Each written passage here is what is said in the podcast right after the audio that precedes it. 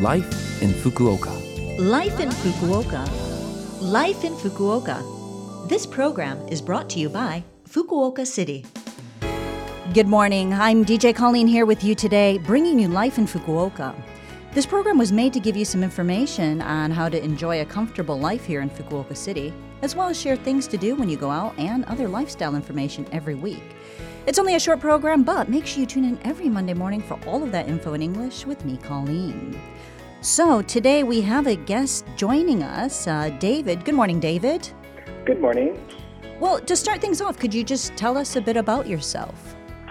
Well, um, I'm originally from uh, United States, uh, Michigan, and I've been living in uh, Fukuoka now for about 23 years. Oh, and, and I've been living in Japan for 23 years. In Fukuoka for most of that. Okay. And, uh, and right now, um, I am um, brewing beer. I'm making beer at a brewery called Fukuoka Craft Brewing um, out in the countryside of Fukuoka. okay, you say out in the countryside of Fukuoka. Where exactly Yeah. in the country are you? So it's a town called Okagaki. It's between Fukuoka City and Kitakyushu City, and it's near the water. And we got mountains on one side, ocean on the other. It's I can looking out the window. It's snowing right now. Oh. It's uh, but it's a great place to make beer. And um, so you said, you know, Michigan represent here as well, but uh, you came from Michigan, you came to Japan, and uh, did you decide to brew beer from the beginning, or what kind of brought you to the Fukuoka and the brewing and all of that? Oh well, I came here as an exchange student to Kyushu University long ago at the old campus before they knocked it down. Um, I came back as a JET teacher, and I worked in Oita Prefecture for a couple of years. And I came back to Fukuoka for language teaching, office work, and I got tired of the office salaryman life, so I uh, got out of that and I started uh, looking into how I could pursue something else. And I really liked beer, so I started studying how to make beer. I made friends with other brewers active in the area, and uh, now here I am making my own beer. So, um, of course, there's a lot of people who come here and they kind of, well, start in the same way. I started in a similar way as you. Um, and then as they continue, they do want to branch out into other things. So, what kind of, like, I guess, difficulties or cultural difficulties or shocks did you have as you kind of moved from being a JET into what you're doing now?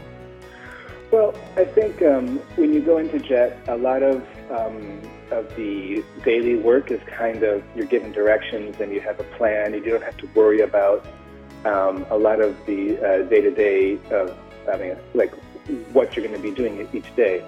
And um, as I went through different companies and stuff, I you know I think it's the same in any country where you learn new responsibilities learn new approaches to things.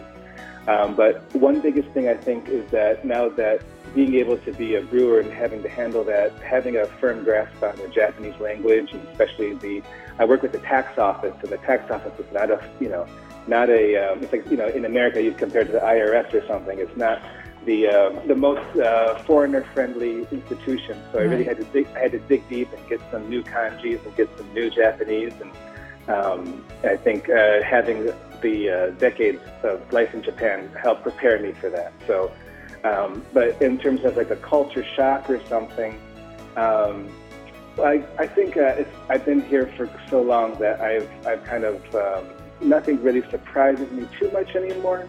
But I think the biggest, um, the biggest culture shock I remember is I studied Japanese before I came to Japan, and I came here and none of that book studying really prepared me for the real life, day-to-day life in Japan, even at an elementary level. So I think if uh, people are lear- thinking about uh, improving their Japanese skills, it's not, for me, it's not so much a book study as in getting out and day-to-day interacting with people on a regular basis really helps smooth out that, um, that curve. All right, sitting down and having a beer with somebody and just speaking to them in Japanese, hey? Yes, beer is the best uh, Japanese language learning tool you have. I agree. Um, well, do you have any advice for people who are just coming to Fukuoka? Oh well, I think um, yeah, I you know I think a lot has changed since I came here over 20 years ago. But I think um, it's it's still a really uh, small uh, city compared to other cities. It's easy to get around, and I think it's it makes it, it's worth your time to kind of uh, explore the different areas of the city and um, you know get to know get to find places that uh, that people might um, find you know like the uh, a place for hiking or a place to go downtown, and you know, or you know, there's uh, places where uh, other non-Japanese uh, congregate a lot. You can find like your uh, kind of a community or circle of friends that you can relate with. I think it's really easy to do that in Fukuoka. So uh, the first thing I would do is get out and explore as much as possible. Okay, and then they should also head out to Okagaki to have a pint with you and uh, get lots of your wisdom and advice as well. Yeah. Oh, sure, but I'm I'm I'm I'm I'm, I'm here, but I'm kind of busy making beer. But there is a, a bar called Fukuoka Craft downtown, Ah. and you can go to Fukuoka Craft and drink the beer I make there without having to make the trek out here. Fair enough, fair enough. Well, thank you very much for joining us today and uh, sharing all of your information with us. Well, thank you for having me. Not at all. And uh, thank you to, for everyone who's listening. Uh, thank you for joining us this week uh, on Life in Fukuoka. And you can actually listen to this broadcast at any time on podcast. And if you want the contents of the information that we shared with you today, just check our blog. All you need to do is visit the Love FM website and find this program's page. And this week, I will leave you with the song that David chose, and that would be The Ballad of Mr. Steak by Kishibashi, a Japanese American artist. Can you tell us quickly why you chose that?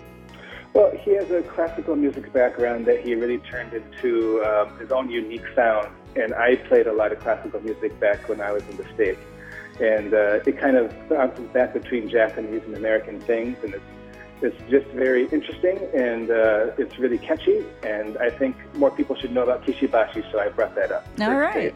All right. Well, thank you. And uh, everyone, have a wonderful day. And I hope you tune in again next week.